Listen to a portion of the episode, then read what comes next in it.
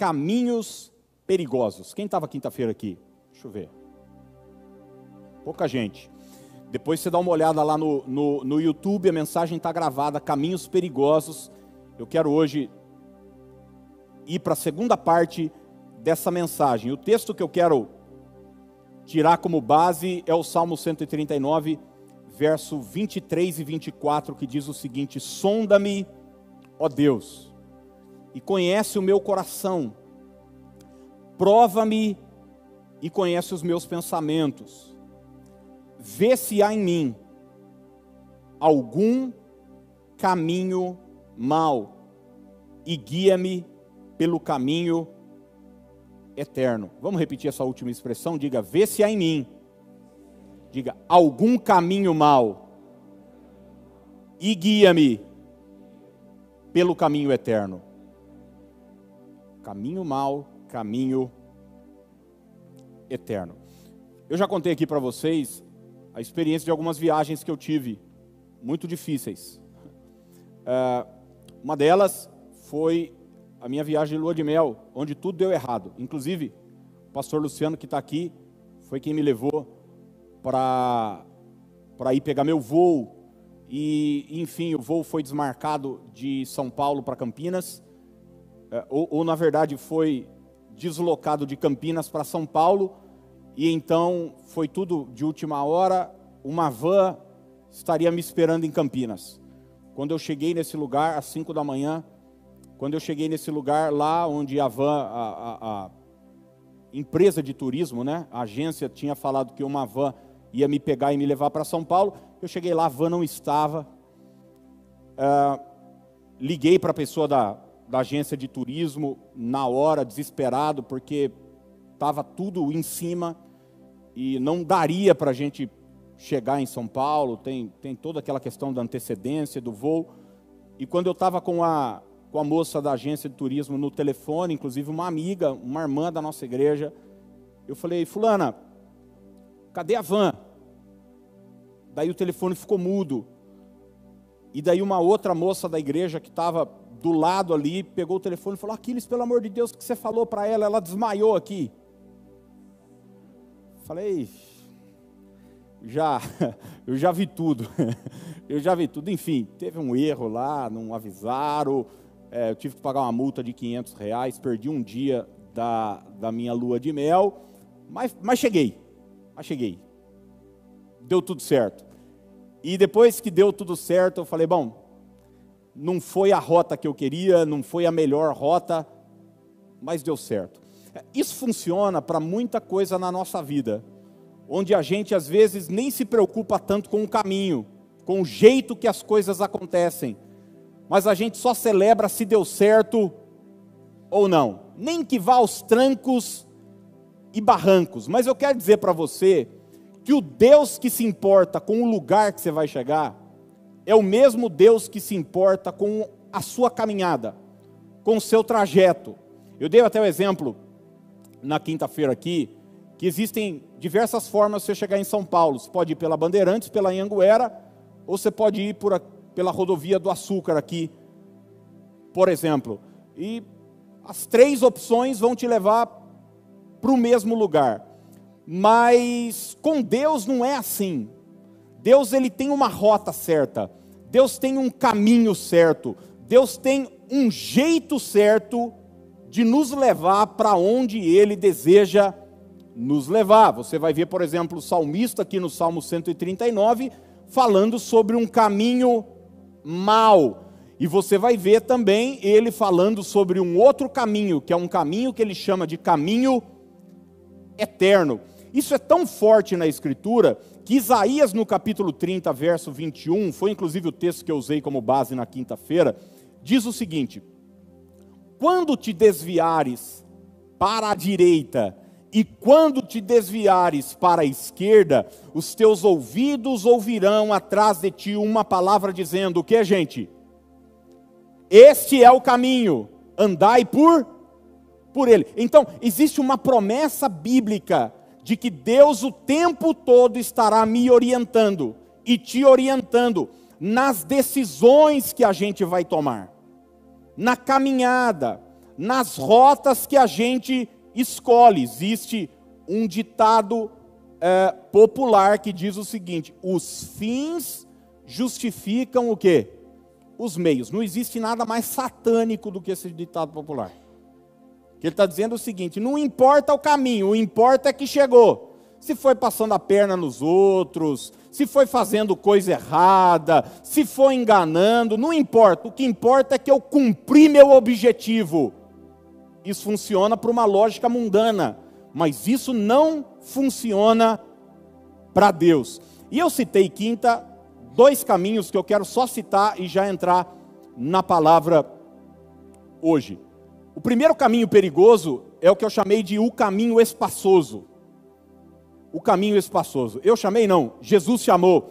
Ele falou que tem dois caminhos: o caminho estreito e o caminho largo, o caminho apertado e o caminho espaçoso. E Jesus diz o seguinte: entrem pela porta estreita, porque largo, espaço é o caminho que leva para o que Jesus diz? Para a perdição, para a ruína. E dissemos que esse caminho espaçoso é o caminho onde não existe renúncia, é o caminho onde não existe limite, é o caminho onde não existe valores, é o caminho onde não existe um preço a ser pago. O que importa é o meu bem-estar e o meu conforto. Se você escolhe fazer da sua vida esse tipo de caminhada, onde o que importa é o seu conforto, o seu bem-estar, você está num caminho muito perigoso. Porque, por vezes, vai ser necessário você pagar um preço, abrir mão de coisas, fazer o que você não quer fazer, fazer aquilo que sua carne não deseja, mas essa é a vontade de Deus. Segundo e último caminho que nós falamos na terça, na quinta, perdão, é o que Judas vai chamar de o caminho de Caim. O caminho de Caim. Ele vai dizer o seguinte, lá no verso 11 da sua epístola: Ai, ai deles, porque prosseguiram pelo caminho de Caim. E o caminho de Caim é o caminho da inversão de valores. Você se lembra que Caim levou uma oferta a Deus, mas levou uma oferta a Deus no fim de uns tempos, enquanto Abel apresentou a Deus as suas primícias. Então, é, Deus até estava na agenda de Caim, mas não estava como prioridade. E essa é a caminhada de muita gente os meus sonhos primeiro, aquilo que eu quero primeiro, a minha carne primeiro, o que me interessa primeiro, e depois as coisas de Deus. Jesus disse: Buscai, pois, em primeiro lugar o que? O reino de Deus e a sua justiça, e as demais coisas vos serão acrescentadas. O terceiro caminho, e eu quero entrar agora, no, são, são três princípios hoje, hoje pela manhã é o que a Bíblia vai chamar de o caminho de Balaão. Vamos repetir? Diga, o caminho de Balaão. Segundo Pedro 2,15, a história de Balaão é uma história que acontece em números. Você conhece a, a, a jumenta, a conversa de Balaão com a jumenta, ele espancando a jumenta. É um texto muito cômico a jumenta falou, pô, eu estou sempre com você, nunca agi assim com você, e tal, por que, que você está batendo? A jumenta vê um anjo, não deixa passar, e Balaão não vê. Enfim, é, Balaão foi contratado por Balaque para amaldiçoar o povo de Deus. Israel estava no deserto, eles tinham vencido os amalequitas, e agora Balaque está preocupado, o que é que vai ser da minha nação? Eu preciso de alguém para amaldiçoar. E ele então chama Balaão é, com essa promessa: você vai ter grana, você vai ter recompensa, você vai ter recurso, se você amaldiçoar é, esse povo israelita. E 2 Pedro, capítulo 2, verso 15, diz assim: Eles abandonaram o caminho reto e se desviaram, seguindo o caminho de Balaão, o caminho de Balaão, filho de Beor, que amou o salário da injustiça. Bom, se o caminho espaçoso é o caminho do bem-estar, é o caminho da não renúncia e o caminho de Caim é o caminho da inversão de valores, o caminho de Balaão é o caminho da vantagem a qualquer custo. a decisão da pessoa, o que vai nortear, o que eu vou escolher, o que eu vou decidir, é o seguinte: você já ouviu aquela, aquela expressão seguinte? Que vantagem Maria leva? Quem já ouviu isso? Que vantagem Maria leva? Então, na hora de tomar qualquer decisão, vou, não vou, faço, não faço, aceito, não aceito, a única coisa a ser levada em consideração é a minha vantagem pessoal, é o meu benefício pessoal, é o meu lucro pessoal, seja ele financeiro, seja ele emocional, seja ele em que área for. E levar uma vida assim é levar uma vida muito perigosa, é levar uma vida muito egoísta, quando o que pauta as minhas decisões é somente o lucro, é somente a vantagem pessoal. E Pedro está nos chamando a atenção aqui: olha, muita gente se perdeu, muita gente se desviou, porque o caminho que eles escolheram foi o caminho de Balaão. É aquele caminho que o que importa é se a coisa é interessante ou não para mim. O caminho de Balaão é o caminho da conveniência. Eu faço o que me é conveniente, eu faço o que me é vantajoso, interessante, é o que vai me dar lucratividade. E daí você se pergunta, ah, então, pastor, é, se eu for fechar um negócio, o negócio for ser interessante para mim, eu não posso fechar porque esse é o caminho de balão. Você é, vende imóveis, por exemplo, faz intermediação de negócios, e daí a pessoa diz o seguinte: ó, você vai ter um lucro X. Daí você vai sair daqui e falar: imagina, vou mudar de emprego porque meu pastor falou que eu não posso ter lucro. Não é isso que eu estou falando. Eu estou falando é quando só isso é importante. E outros princípios e outras coisas não são levadas em consideração. Porque, seja honesto, muitas vezes fazer o que é certo significa perder. Eu vou repetir, muitas vezes fazer o que é certo significa perder. Quem já passou por uma experiência assim na vida? Se você aceitasse aquilo, você sabe, não estaria certo, mas você teria um benefício. E você escolheu então perder, porque sabia que agradaria a Deus. Por exemplo, o jovem rico, quando ele se encontra com Jesus, questionando Jesus, e aí, o que é que eu faço para herdar a vida eterna e tal? E Jesus falou sobre os mandamentos, eles começaram a conversar, e daí no final de tudo, Jesus falou o que para o jovem rico? Ó, se você quiser mesmo, firmeza, vende tudo que você tem, dá para os pobres, e depois vem e segue-me. Quer dizer, você vai ter que perder, você vai ter que abrir mão de coisas. Jesus diz: quem não perder a sua vida não vai o quê? Ganhá-la. Mas quem lutar por sua vida, quem quiser ganhar a sua vida, vai perdê-la. Parece um paradoxo, mas é assim que as coisas funcionam no reino no reino de Deus. Muitas vezes você vai precisar perder o seu emprego para manter o seu testemunho. Eu já vi muitas pessoas passarem por uma situação dessa. O patrão, o supervisor, alguém que estava acima, começou a, a obrigar a pessoa, ou pelo menos querer obrigar a pessoa, a fazer o que não é correto. Forjar relatório, a mentir, a enganar, toda hora é. Disse, cara, daí você fica naquela sinuca de bico.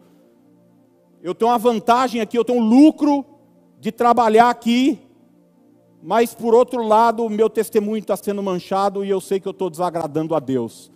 O caminho de Balaão opta sempre pela lucratividade, não leva nem Deus em consideração. Deus vai ser só aquela vozinha que vai na sua cabeça, né, te condenar o tempo todo quando você vai continuar fazendo as coisas erradas que o patrão continua te pedindo. Muitas vezes perder um relacionamento vai, necess, vai ser necessário, porque esse relacionamento está desagradando a Deus. Sabe, uma das coisas mais tristes que eu já ouvi de pastores, colegas no, no ministério, todo pastor quer ganhar, quer ganhar gente, quer ver sua igreja crescer, progredir, prosperar, como qualquer outra pessoa. Como um empresário quer ver seu negócio se expandir, um vendedor quer vender bastante, um pastor gosta de gente, quer ver gente, a igreja crescer e, e o ministério prosperar, isso é normal. Agora, ele precisa escolher o caminho que ele vai traçar para que essa verdade se estabeleça. E eu já vi muita gente dizer assim para mim: pô, Aquiles, eu fiz tal coisa e tal. Falei, tipo, alguma coisa esdrúxula que a gente vê aí em igrejas por aí. Daí eu já cheguei a perguntar para alguém, falei, cara, mas você não fica mal, não? De inventar uma lorota para as pessoas irem para a igreja. Você sabe do que eu estou falando. Isso a gente vê, infelizmente, o tempo todo. E eu já ouvi alguns dizerem o seguinte: o povo gosta.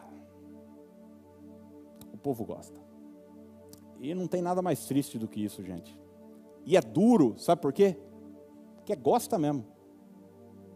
Gosta mesmo. Assim como meu filho só gosta de chupar sorvete.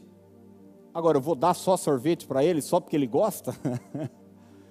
assim como eu e você gostamos de coisas que nos prejudicam.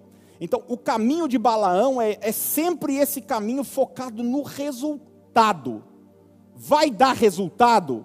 Se der resultado, então eu estou dentro. Mas, cara, mas você vai ferir princípios, você vai fazer o que não é certo, você vai.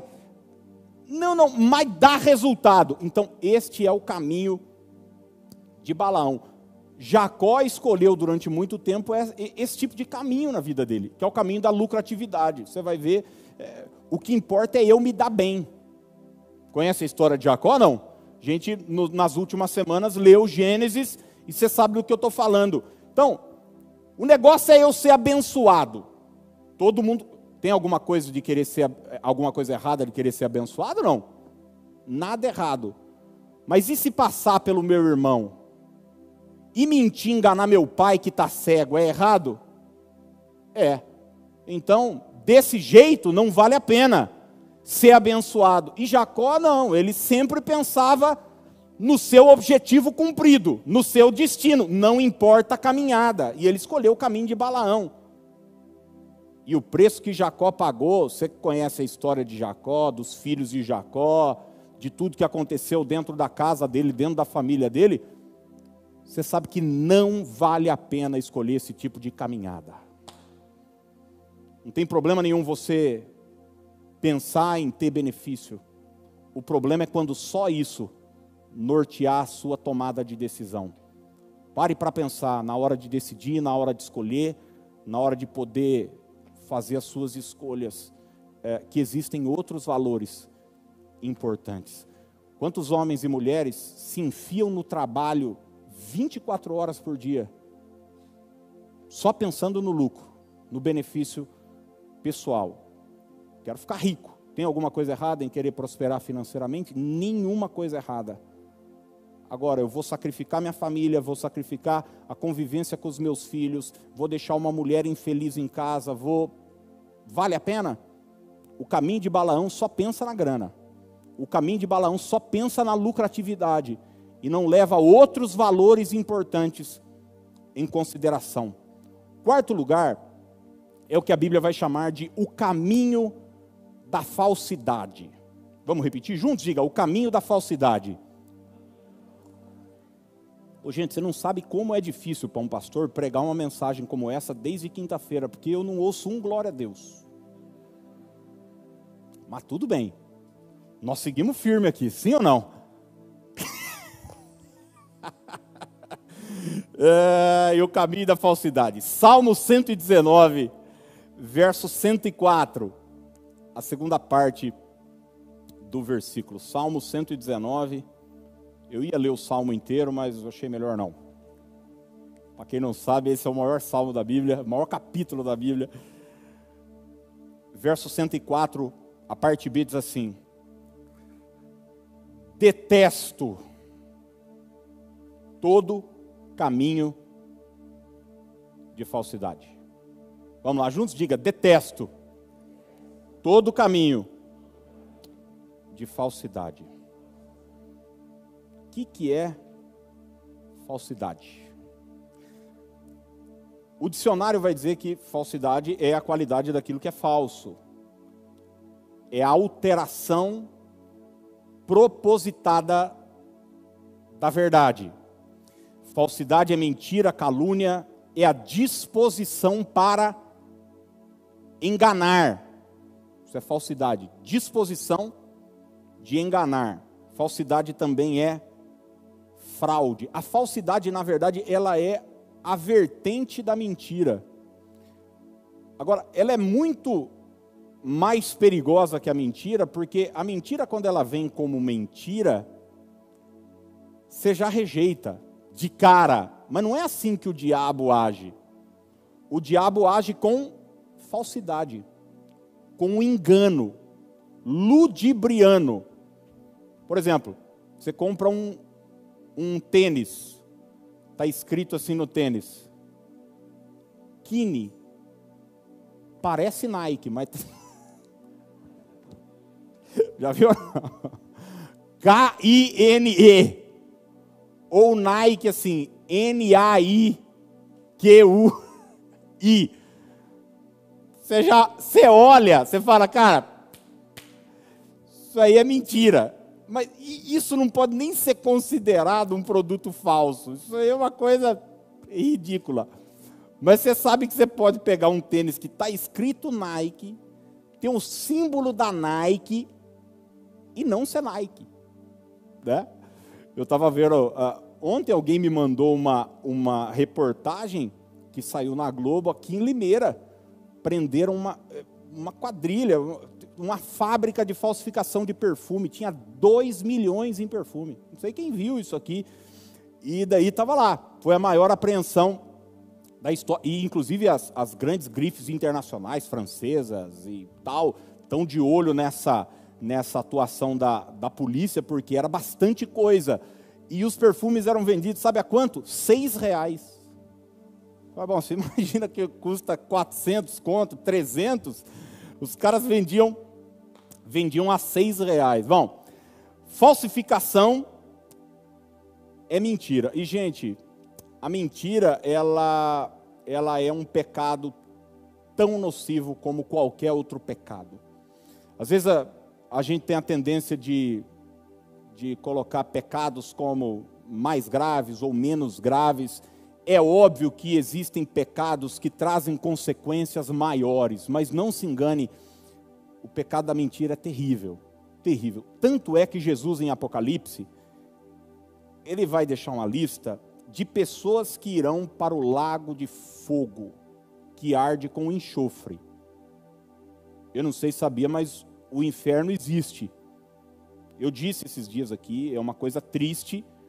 Infelizmente, é verdade, o inferno existe e vai ter pessoas que vão para lá. E Jesus diz: quem são essas pessoas? Apocalipse 21, 8. Mas os covardes, os incrédulos, os depravados, os assassinos, os que cometem imoralidade sexual, os que praticam feitiçaria, os idólatras e todos os mentirosos. Todos os mentirosos. O lugar deles será no lago de fogo que arde com enxofre. Esta é a segunda a segunda morte. O caminho da falsidade nos leva para a perdição.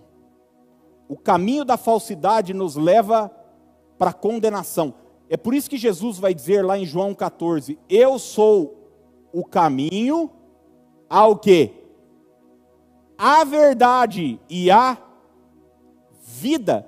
Porque a verdade é o caminho da vida.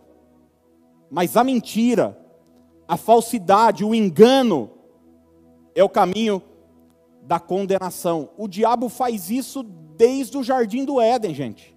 Enganar, falsificar, ludibriar, passar a perna, tentar enganar. Você vai ver, por exemplo, Jesus em João 8, 44, dizer o seguinte: é uma, um debate que ele está tendo com os fariseus. Olha só o que a Bíblia diz: Vós sois do diabo, que é o vosso pai, que quereis satisfazer-lhes os desejos. Ele foi homicida desde o princípio e jamais se firmou na verdade, porque nele não há verdade. Quando ele profere mentira, fala do que lhe é próprio, porque é mentiroso e o quê? Pai da mentira. Então, toda mentira tem uma origem. E a origem de toda mentira é Satanás. É o diabo. É o inferno. Gente, a mentira nos fragmenta como pessoa. Quando você mente, quando você engana, você se deteriora como pessoa, como ser humano.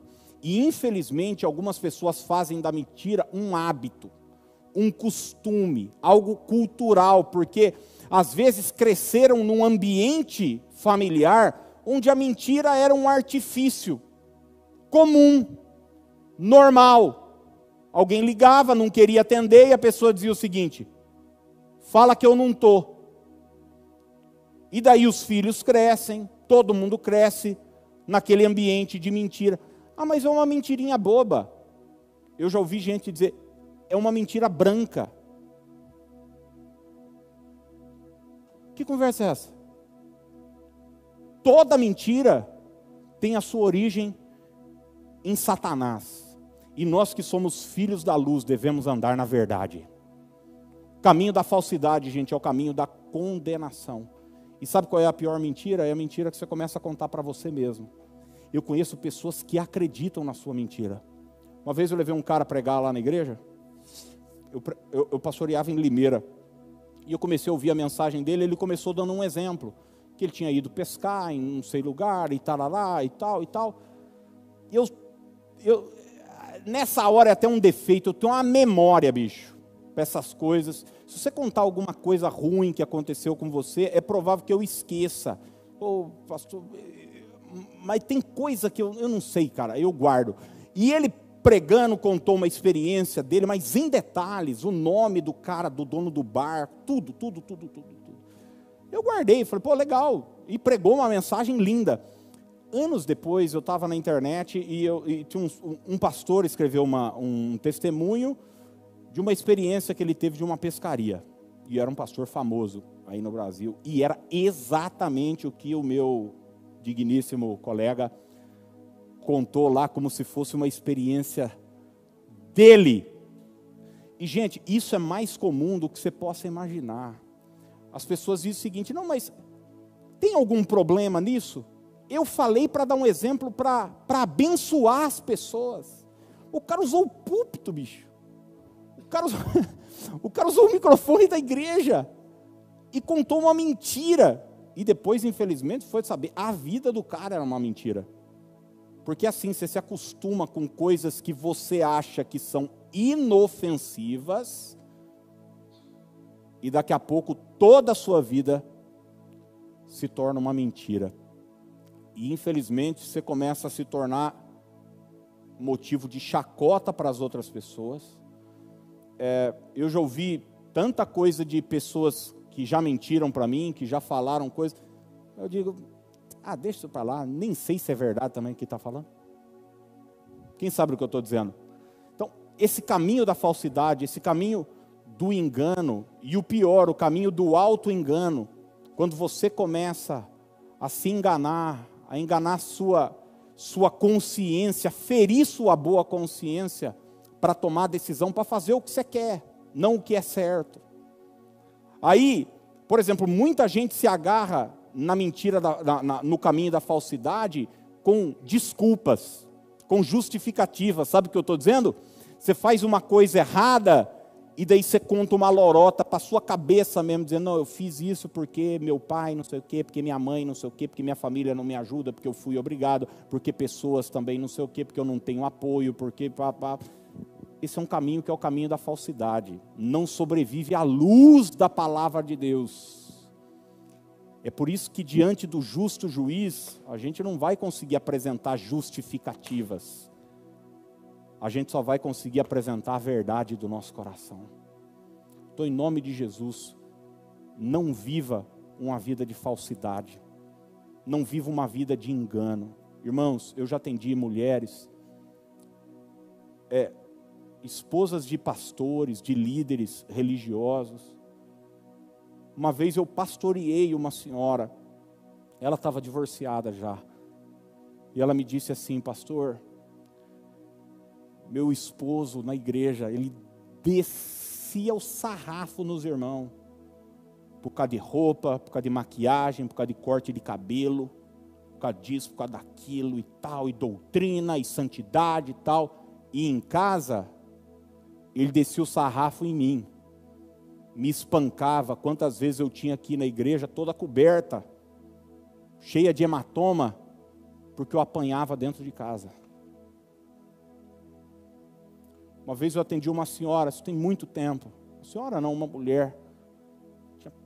Ela tinha perdido o esposo, que era um pastor, um homem de Deus. Pelo menos dirigia uma congregação e tal. E a primeira coisa que eu fiz quando eu fui conversar com aquela mulher foi oferecer meus sentimentos, meus pêsames. Eu disse, nossa, e aí, está sendo difícil? Ela falou, está sendo um alívio. Esse cara era uma fraude. O que ele era na igreja, era uma coisa, que ele era em casa, era outra coisa. Ô gente, e quantas pessoas escolhem um caminho assim? Caminho da falsidade, caminho da hipocrisia. Caminho que os fariseus escolheram de, sabe, condenar os outros naquilo que eles eram pior do que os outros. É por isso que Jesus falou quando eles estavam cheios de pedras lá para apedrejar aquela mulher Jesus escreveu na areia, na terra, a gente não sabe o que, que foi, mas diante da luz da verdade de Jesus, nenhuma mentira subsiste. Jesus disse: quem tiver sem pecado, pode, pode tacar a primeira pedra, pode atirar. E a Bíblia diz que todos saíram, todos saíram.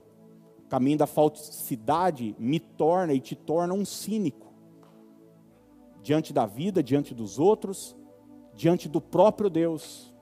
Tem gente que passa a semana toda fazendo maracutaia, enganando os outros, se envolvendo com um marido que não é seu, se envolvendo com uma mulher que não é sua, mergulhado em droga, pornografia, em bebedeira, em imoralidade, em tanta coisa. Domingo vem para a igreja, acha que está tudo certo, participa da ceia e tal.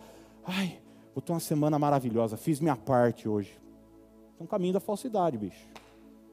Você está indo por, um, por uma vereda, porque o pior, você acha que está tudo certo, mas o final é destruição, é morte, é religiosidade, não é verdade do Evangelho. Aí você diz, pô, e aí, tô, tô morto? Não, muda, muda esse caminho, muda essa trajetória. Como eu disse, Isaías falou: quando você se desviar, pode acontecer vai ter uma voz atrás de você dizendo: Este é o caminho. E hoje eu creio que esta voz é a minha voz para você. Dizendo, cara, sai desse caminho. Sai desse caminho de escuridão, sai desse caminho de falsidade e entra no caminho que o Senhor preparou para você. Que é um caminho de vida, é um caminho de luz, é um caminho de verdade, é um caminho que não vai te levar para condenação, mas vai te levar para a vida eterna, bendito seja o nome de Jesus. E em quinto e último lugar, a Bíblia vai nos apresentar aquilo que ela chama de o caminho dos pecadores. Vamos repetir? Diga, o caminho dos pecadores. Salmo capítulo 1, verso 1. Diz assim: Bem-aventurado o homem que não anda no conselho dos ímpios, não se detém aonde, gente? No caminho dos pecadores. No caminho dos pecadores. Nem se assenta na roda da dos escarnecedores.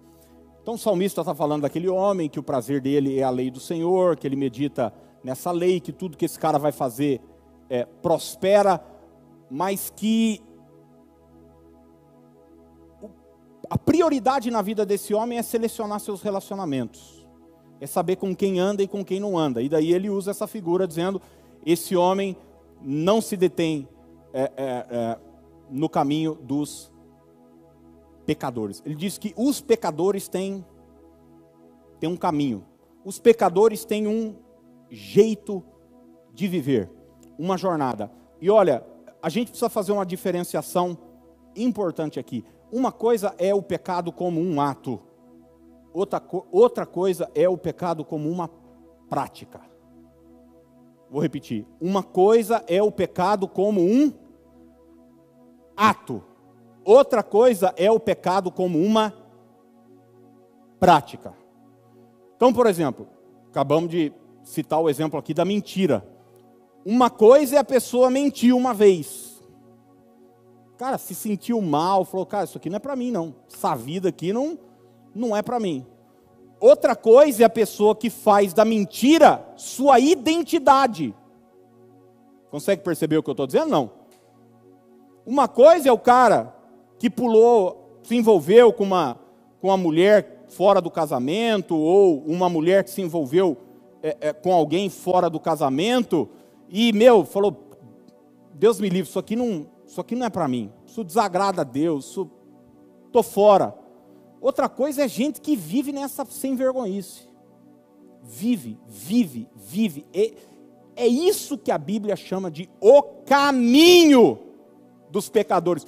O pecado não é mais uma atitude pontual ele tropeça, cai, todos nós estamos sujeitos a isso. Faz parte, nós temos uma natureza que ela é inclinada para essas coisas.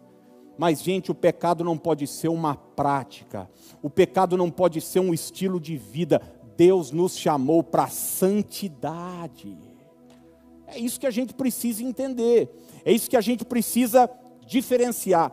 João vai deixar isso de uma forma muito clara e eu quero olhar com você três versículos, se você tiver aí em 1 João, está lá no final, vai passar aí na tela. 1 João 3, verso 6 diz assim: Assim, olha só, quem vive unido com Cristo não continua o quê? Pecando. Porém, quem continua pecando nunca o viu e nunca o conheceu. Quem é de Jesus pode pecar? É claro que pode pecar. Quem é de Jesus pode escorregar? É claro que pode escorregar. Mas não continua nesse caminho. Não continua nessa nessa rota. Gente, quem é de Jesus tem o Espírito Santo dentro de si que a Bíblia diz: convence o homem do pecado, da justiça e do e do juízo. Agora, tem uma coisa perigosíssima nisso, que é quando o pecado ele ele se torna tão comum, tão rotineiro, que a sua mente fica cauterizada. Sabe o que, que é isso não? É aquela pessoa que ela ela está vivendo na imoralidade, ela está vivendo você fala com ela, ela ainda acha que está certa. Ela ainda acha. E hoje, o que mais tem é prega, pregação, só para deixar as pessoas mais tranquilas, né? Só para deixar as pessoas mais em paz, mais confortáveis com o pecado dela. Não, não tem problema você ter essa vida X. Não, não tem problema você fazer isso, aquilo. Não, não, o que importa é seu coração. Mas Deus nos chamou para a santidade. Deus nos chamou para uma vida de quebra, de rompimento. Gente, Jesus se encontrava com uma mulher que estava nua na frente dele, foi pega na cama com um homem que não era o marido dela, estava todo mundo querendo apedrejá-la. E o que é que Jesus fez para aquela mulher? Condenou aquela mulher? Não. Absolveu, porque a graça de Deus é maravilhosa, sim ou não? Mas e aí, a história terminou aí? O que é que Jesus falou para ela? Eu não te condeno, vai e o que? Não peques mais. Você caiu, você fez uma lambança, você viu onde o seu pecado te trouxe vergonha, exposição, destruição. Quem já pecou, gente, sabe do que eu estou falando. Tem nada mais frustrante. Talvez você foi descoberto, talvez você não foi descoberto. Mas quem tem o Espírito Santo sabe quando fala uma bobagem, cara, isso não é o meu caminho. Isso não, meu, meu caminho é a palavra, meu caminho é o Senhor. Meu caminho é a verdade. Jesus disse para aquela mulher: agora você vai, e a sua caminhada tem que ser outra. Não peques mais. Jesus disse para aquele homem lá do o paralítico em João 5,14: Não peques mais, para que não te suceda coisa o quê? Pior. Coisa pior. 1 João 3,8: Aquele que pratica o pecado procede do diabo. Olha, aqui quem está pregando não é um pregador legalista. Sabe, tem uns pregador, uma vez me mandaram um vídeo de um cara aí, de fora do país, e tal, não, porque ele prega santidade, beleza. Eu comecei a ver o vídeo. Em 30 segundos o cara já me mandou para o inferno. Ele falou: 95% das pessoas estão me ouvindo aqui vão tudo para o inferno. Eu falei: ah, vai dormir, vai. Nem, nem... É esses babaca aí esses idiota aí que só quer botar peso, condenação nas pessoas.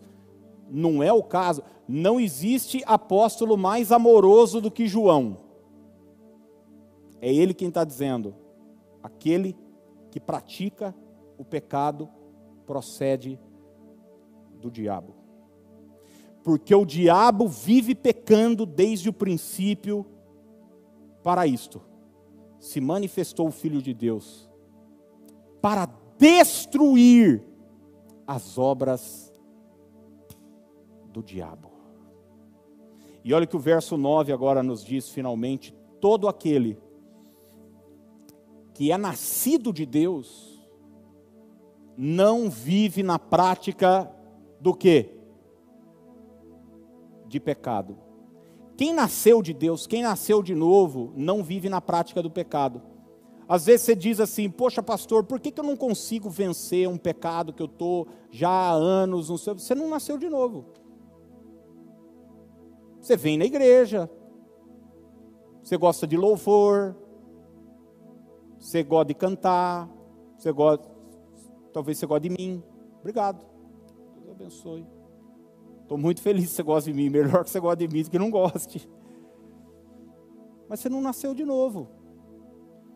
O que você precisa, primeiro, é ter uma experiência do novo nascimento. Porque quem nasceu de Deus não vive na prática do pecado. Pois o que permanece nele é a divina semente. Ora, esse não pode viver pecando, porque é nascido de. Não pode o que, gente? não pode pecar? Não, não pode o quê? Viver pecando.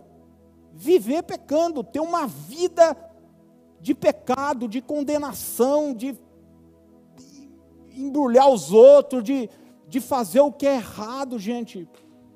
Não dá. Não dá. O Senhor nos chamou para uma vida de santidade.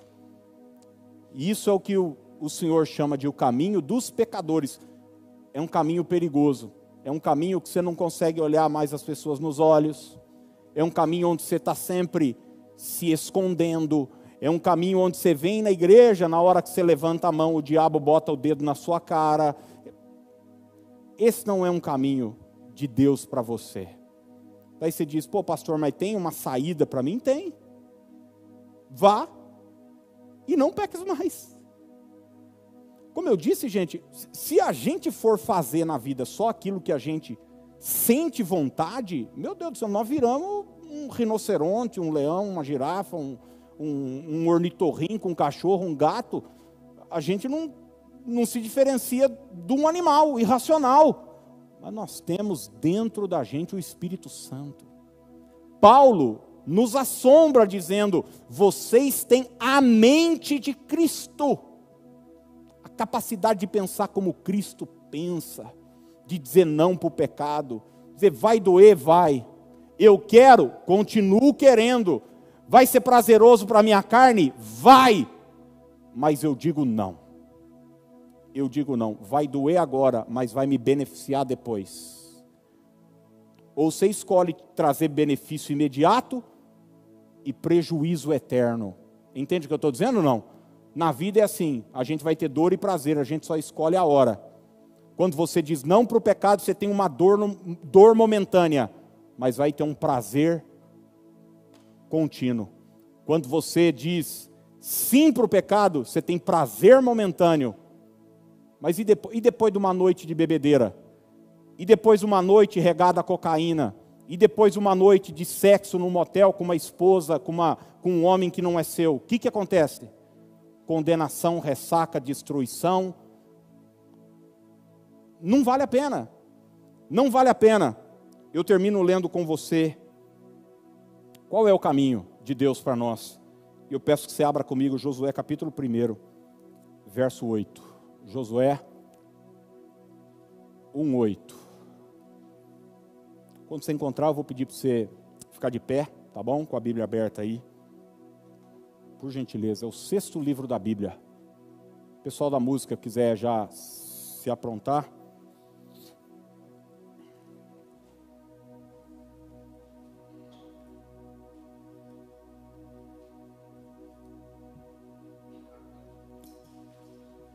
Josué 1,8 diz assim: Não cesses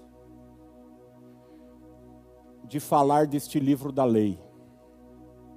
Antes, medita nele dia e noite, para que tenhas cuidado de fazer segundo tudo quanto nele está escrito.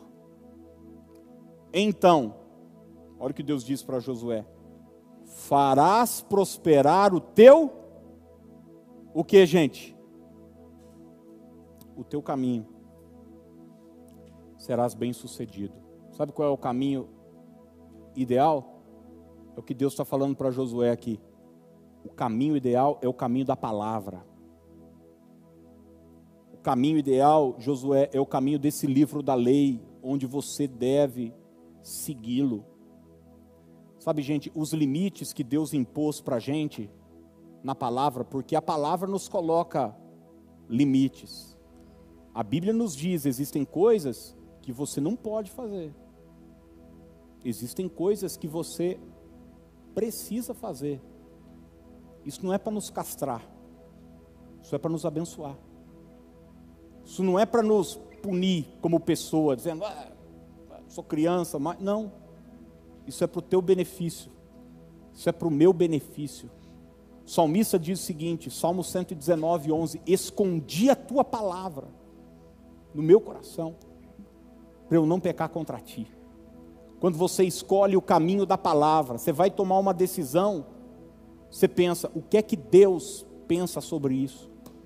O que é que a Bíblia fala sobre isso? Por isso que eu digo, gente, vamos ler a Bíblia, vamos ler a Bíblia, não é para. Não, porque esse é o caminho de Deus para a nossa vida, esse é o caminho que vai nos levar à vitória. Quem entende, toma posse dessa mensagem, diga amém. Graças a Deus.